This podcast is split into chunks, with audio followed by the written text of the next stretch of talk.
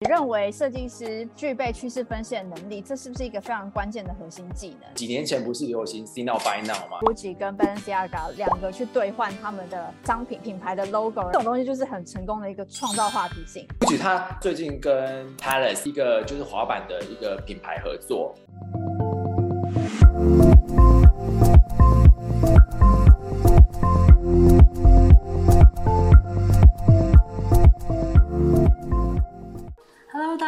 打滚国际时尚圈，帮助提升时尚产业知识和职场竞争力的白玉。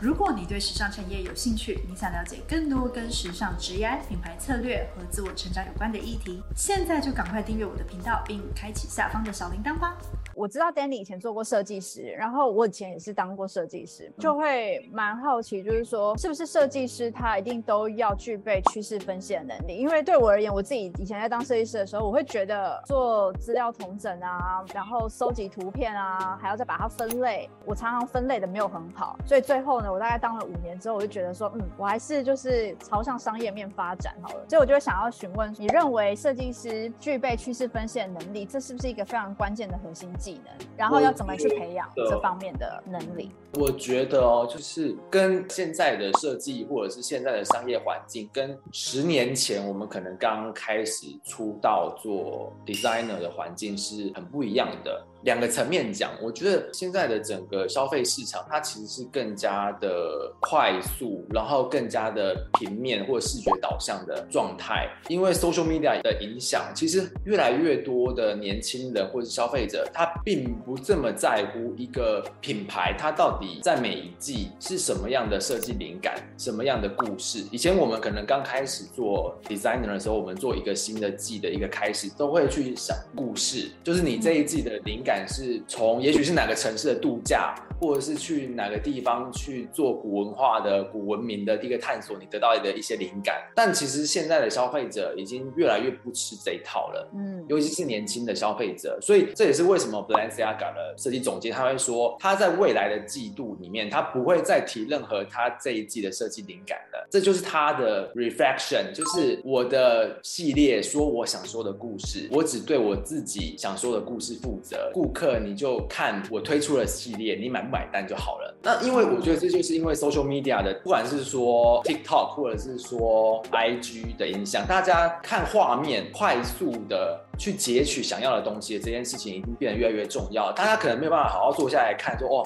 我要读你一篇小作文，去知道说你这一季的设计灵感，我才为你买单。No，我要看谁穿了你现在这个系列，谁把你这个系列穿的好，你的话题在哪里？我是不是买了你这个系列以后，我拍照也可以获得很多的赞，或者是获得很多的转发？其实我觉得大家现在的，尤其是年轻人的思考是偏向这个方向。所以你说做趋势重不重要？我觉得会越。越来越重要。以前也许没有那么重要。以前的设计师更多的是说故事，嗯，还有说怎么样去反映说当时设计师想要表现的自己的灵感或者是故事，或者是说怎么样透过自己的品牌去展现工艺的提升或者是进步。但其实我觉得现在的工艺当然还是会一直在提升，但是已经非常成熟了。尤其是服装，它是一个轻工业嘛，你怎么样子的技术迭代也一定有它的 limitation 在。所以现在的设计师更加需要。在乎的是消费者他怎么直接有效的去反馈你的服装消费。几年前不是流行 See Now Buy Now 吗？就是我看到了走秀，我就马上可以下单购买，因为消费者不想要等的。就像我现在有时候看到刚走完的二零二三年的男装也走完了，我就想说，哎，那我什么时候可以买得到啊？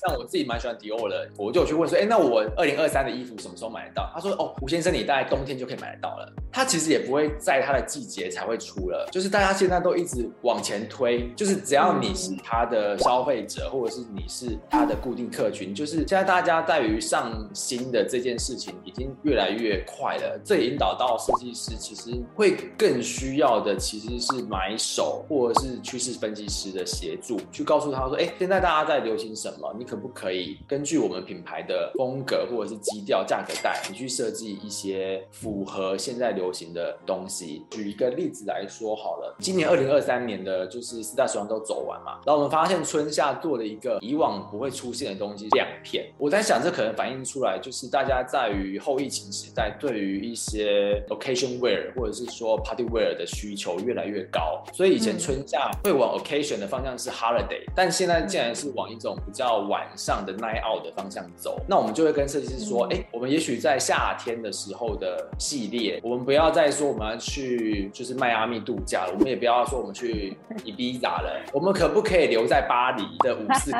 对我想要有这样的灵感，因为它才能够反映说现在的年轻人他的需要，这就会变成说分析师、买手跟设计师之间怎么样去沟通，说，哎，你可不可以让品牌的整个系列能够往这个方向去反映出消费者的需求？其实就会变成说，更多的是需要各个不同的 team 的人需要坐下来一起讨论，说，哎，我们品牌这一季要怎么去做设计，而不是说由设计师或者是说设计总监去决定一个品牌。它这一季的整个方向，趋势分析只会越来越重要。嗯，在未来，回应刚刚那个 Danny 分享的侧重点，就是趋势变得越来越重要。然后好像故事可能它的比重包含就是设计总监自己的个人观点的故事就不会显得那么重要。但是我觉得，依照现在的这种品牌还有社群媒体的发达，大家的这个专注时间变短，注意力需要更被刺激的情况之下，我发现话题性这件事情是品牌需要去操作的，就是你的故。故事可以不用非常的深远，很像很有就是它的内涵性存在，但是你一定要去创造一些话题性，包含之前非常成功的 Gucci 跟 Balenciaga 两个去兑换他们的商品品牌的 logo，然后在走秀上面，你既可以看到 Balenciaga 的 logo，又可以看到 Gucci，但是他们又还有把自己的品牌核心的一些线条啊或者什么这些融入在自己的 collection，让人家就是看起来好像一下子看到 Gucci，一下子看到 Balenciaga，那这种东西就是很成功的一个创造话题性。如果你要 communicate 的对象是现在新一代的 Gen Z，或者是在更年轻的族群们，或许就是太深远的意义这种东西，他们没有时间听，也没有很想要知道。但是你起码要让人家一下子你这个话题性出来是非常吸眼球的，或者是让人家印象深刻的。嗯，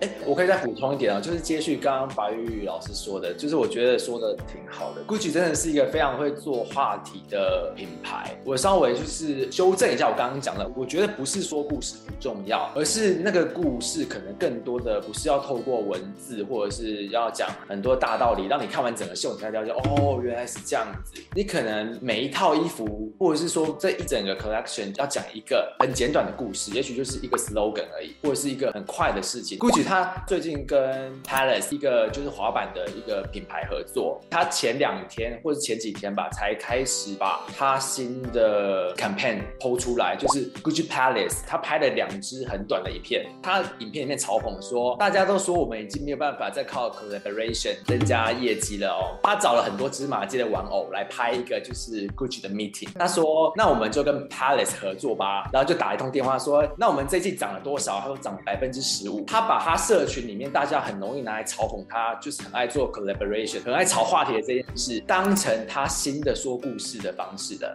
就是你说我很喜欢炒话题，很喜欢做 collaboration，那我就要继续做给你看。很像有一种自嘲的意味。对，那你说我身为一个就是呃老先生，可能三十多岁，可能看起来还像 Gen Z，但是我会觉得哇，我买这个账，就是你品牌你有种，你这样子搞，头一次让我觉得说这个 collaboration 打动我的心，因为它很叛逆。那我穿上这个系列的衣服，我是不是能够反映我叛逆的主张？我我觉得这个故事应该就会变成是这样说，它是一个短的故事，可能是透过影像，可能是透过自嘲的方式，或是一些幽默的方式去打动消费者的心，他可能不是讲一个哇一本小说了，他可能就是一个很短的、很快的一个 idea 来去吸引消费者吧。这可能也是一种说故事的方式。嗯，对。但我觉得关于说故事怎么延伸出这么多话题，总之呢，我后来你在讲这个 Palace 跟 Gucci 的合作，我就想到其实像 Deal，我觉得其实不同的品牌，包含艺术总监他自己操作模式，还有他自己的 preference，也都会影响这整个品牌他在做说故事这件事情这个定位，还有深层的程度。因为 Deal 他一直以来他的说故事真的都非常的 insightful，都是非常有其意义存在的。像他都会把他的每一季，他怎么样去 search 灵感，拍成 YouTube，他怎么样去意大利，然后拜访哪一个艺术家，哪一个工艺师，然后怎么样去创造这个高级定制的这个过程。但我觉得就是基本上你要沟通的客群不一样，你操作的手法，还有你说故事的方式就要不一样。所以重点其实是你要说你的 TA 爱听的事情，或者是会让他们很 attract 的那些 point point of view。就像 Gucci 或 Balenciaga 这样的牌子，它可能就只会吸引到一部分的消费族群。刚刚白玉老师讲说 Dior，或者是像一些比较 heritage 的牌子，它可能说故事的方面就要更往比较细腻，或者是比较历史性，或者是文化性，或者是艺术性的层面去挖掘。那的确就是跟 TA 自己的 preferences 有关系了。好啦，今天的影片就分享到这边。喜欢我的影片，请记得帮我订阅跟点赞哦，开启订阅按钮旁边的小铃铛，才不会错过节目下一节精彩内容。我们下次见，拜。